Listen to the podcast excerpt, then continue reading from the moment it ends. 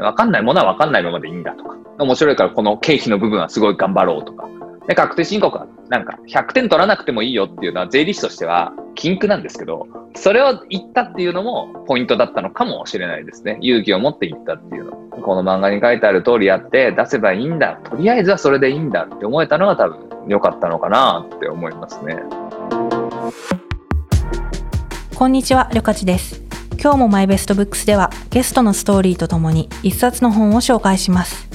今回の一冊はお金のこと何もわからないままフリーランスになっちゃいましたが、税金で損しない方法を教えてください。ゲストは著者である YouTube や Twitter でも大人気の税理士、大河内薫さん。この本の魅力やぜひ読んでほしい人などをお伺いしました。私も毎年大変お世話になっているおすすめの本です。ぜひ聞いてみてください。 My Best My Best Books。去年の冬、私も確定申告が全くわからない人間の一人でした。その時に出会ったのがこの本。漫画で説明された確定申告は圧倒的なわかりやすさでした。しかし、著者である大河内さんは、そのわかりやすさは漫画で描かれているだけが理由ではないと語ります。すごいですよね。すごいと思います、これって。多分再現不可能じゃないですかね。多分似たような本って多分いっぱい出てくるんですよ。税金を漫画でみたいな。でも全く売れないんですよね。これが3年目でもまだあのずっと Amazon1 位だっていうのは、うん、わかりやすいんだろうなと思います。でもまあ売れたポイントは多分やっぱり一つで、マジでわ何にもわかんない人がわかるようになっていく過程が書いてあるからですね。やっぱり著者の漫画家の安住先生は本当に税金わかんなくて、でもそれは特別じゃなくて、実は本当にわかんない人が多数派。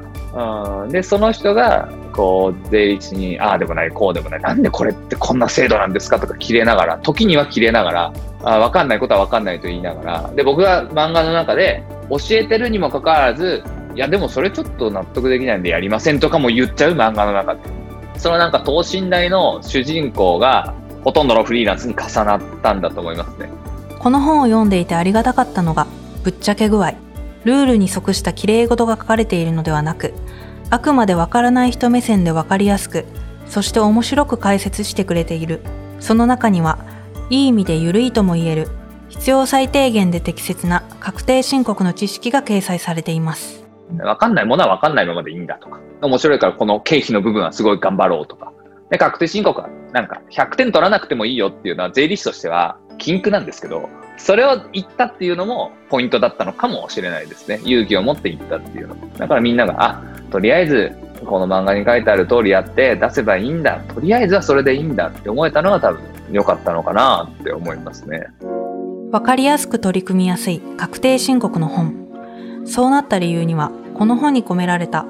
100点でなくてもいいから、まずは提出しようという思いがあったと言います。目的はやっぱり、その税金のことがわからない人がやっぱり多いので、それを救いたいっていうのはありましたね、漠然とね。確定申告ってみんな怖いと思うんですよ。あの、税務署とのやり取りっていうのは、国に自分の収入を自分で計算して出すのって結構恐ろしいことじゃないですか。なので、ひょっとしてその、なんかこれこんな中途半端なものでちょっとよく分かってないのに出していいのかなっていう思いで出してない人がいたらかわいそうだなと思うし、それも脱税だし、理由はどうあれ。えー、とはいえ出してる人のほとんど間違ってるんで、あの素人が出すと、何かしらどこ間違ってるんですよ。もっとこれ経費入れられたよとか、そもそもこれ書く欄が違うよとか。でも書く欄違ったぐらいでは、計算結果間違ってなければ、特に連絡も来ないし、間違ってたこともわかんないんですよね。なので、ほとんどの人が100点取れてないんだから、まあ、100点取らなくていいよっていう、その脱税していいよっていう意味では決してなくて、100点は取れなくてもいいんじゃないとりあえず、こういう制度なんだから出しましょうっていう思いはずっとありました。ただ結構葛藤ありました。その100点取らなくてもいいよっていう言葉を載せるのに。最終的にはだって本の中に載せるどころか帯に書いてありますからね、これね。100点は取らなくてもいいとか言って。取れる人なんていないんですみたいな。あ、帯に出しちゃいますみたいな感じだったんですけど、まあどうにでもなれっていう感じで出しましたね。でもそこに対してなんか税理士から一応もつけられたことは、ただの一度もないですね、今まで。税理士とか他の人から。うん。もう本当に全然間違ってたら連絡来るので、それと全く出さなくて脱税するのとどっちがいいのって言ったら、とりあえず出した方がいいじゃないですか。どう考えても。そのメッセージですね。間違えたら大変なことになるというイメージを乗り越えて、とにかく出してみる。そんな思いがあったからこそ、この本にはもう一つこだわりが詰まっていると言います。それが、この本だけで最後まで提出できるという点。あとは、もう、この本以外読まなくてもいいから、この本で分かった範囲でやればとは思いました。だから漫画といえども、完結させる。あ、税金ってこんななんだ、こんな仕組みなんだ、源泉徴収とか支払い徴収ってこんななんだ、経費ってこんななんだ。じゃあ確定申告しといてね、じゃなくて、最後まで、じゃあ確定申告こうだよ、会計ソフト使えよ。で、青色申告こうだよ。で、出してっていうところまでえここまで完結してね、これでねっていうメッセージは込めたつもりですね。当然主人公の持ち、ね、税金がわからん、全くわからなかった、ゼロだった漫画家があ100まで成長して自分で確定申告出してるので、そこに重ね合わせて申告してほしいなっていうメッセージは込めたつもりです。ヒマラヤき放題。悲しい感じで。ヒマラヤ聞き放題。英語っぽく。ヒマラヤ聞き放題。はいオッケービジネスも語学もエンタメも。1万点以上のオーディオブックが月額750円で聞き放題。ヒマラヤ聞き放題。今なら30日間無料。確定申告の本として大ヒットとなったこの一冊。そしてこの本は読者の人生だけではなく筆者の人生も大きく変えますこの本を出して気づいたのはあまりにも低い日本人の金融リテラシーでした。この本ってすごい僕の原点になってる部分ってすごくあって、それもこの本を書いたからこそなんですよね。やっぱりフリーランスに向けた税金の本っていう道しるべができたときに、フリーランスの仲間とか個人事業主の仲間多いので、まあツイッター界隈とかにもね、めちゃくちゃリサーチしてどういうところがわかんないとか、どんな感じ税金とか聞いてたら、あれ？みたいな。結構この人分かってると思ってたのに全然分かってないなっていう人がめちゃくちゃ多くて、で、この共同著者の若林安寿先生はもうとんでもなくリテラシー低いなって思ってたんだけど、実はこれ平均なのかなみたいな。だとしたら、これがフリーランスの平均だったらやばくないかって思ったのが、なんかすごい印象的でしたね。だからそのリテラシーをこの本で上げきれるなら必要だと思うし、とはいえ一冊じゃ無理だから、01じゃなくて00.5ぐらいのつもりにはしました。ただ確定申告はできるようになる。で、そのリテラシーの部分っていうのは、今にすごい繋がってて、タックスリテラシーも低ければ、マネーリテラシーも低いので、えー、それはもう日本の縮図だと思って、もう僕が思う以上に日本のマネーリテラシーは低いと決め打ちして、今活動をしは、まあそこからもう税金だけじゃなくてお金全体に広げて、発信活動を加速させたっていう経緯はありますね。で、まあ、決め打ちしてたんですけど、合ってましたね。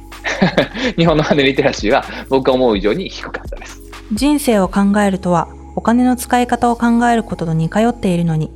あまりにもお金について知らない私たち。そこには、日本人ならではの様々な問題があると言います。やっぱりお金の話をやっぱすると、結構耳を塞いだり、お金の話をしたがらない人っていうのも多かったので、あれ、これはひょっとしてっていう感じで、そこも、こう、調査、まあ本を書いてないので調査ほどではないですけど、いろんな人にいろんなことを聞いて、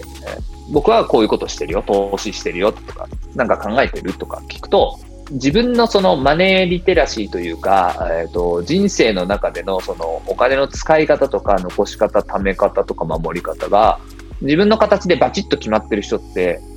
ほぼ出会ったことがなかったんですよね。なので、なんか仕事論とかバシッと持ってる人とかって結構いるじゃないですか。でもお金論って持ってる人ほぼいないので、あ、そういうことかって思って、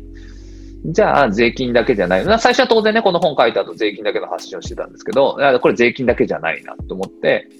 で、YouTube 始めたので、一気に、まあ、お金全般でいくかっていう感じですね。さらに、日本人の金融リテラシーの低さは、教育に由来すると語る大河内さん。現在は金融教育を変えるため、様々な活動をされています。で、あれあれという間に、やっぱり教育のせいだって言って、仮想的というか、仮想でもないんですけど、全然、もう本当に的なんですけど、義務教育にないことは。まあ、そこ作って、えー、もうなんで僕、その義務教育にない線にするんですけど、みんな悪くないと。リテラシーが低い日本国民は全然悪くないと。教育を変えなきゃいけないっていうのはもう、合言葉のように最近は言ってますね。お金論は、その人生によってほとんどの人が身につかないので、起業家とかね、えー、そういう人たちは多分あるんでしょうけど、サラリーマンじゃやっぱお金論は必要ないんですよね、この日本では。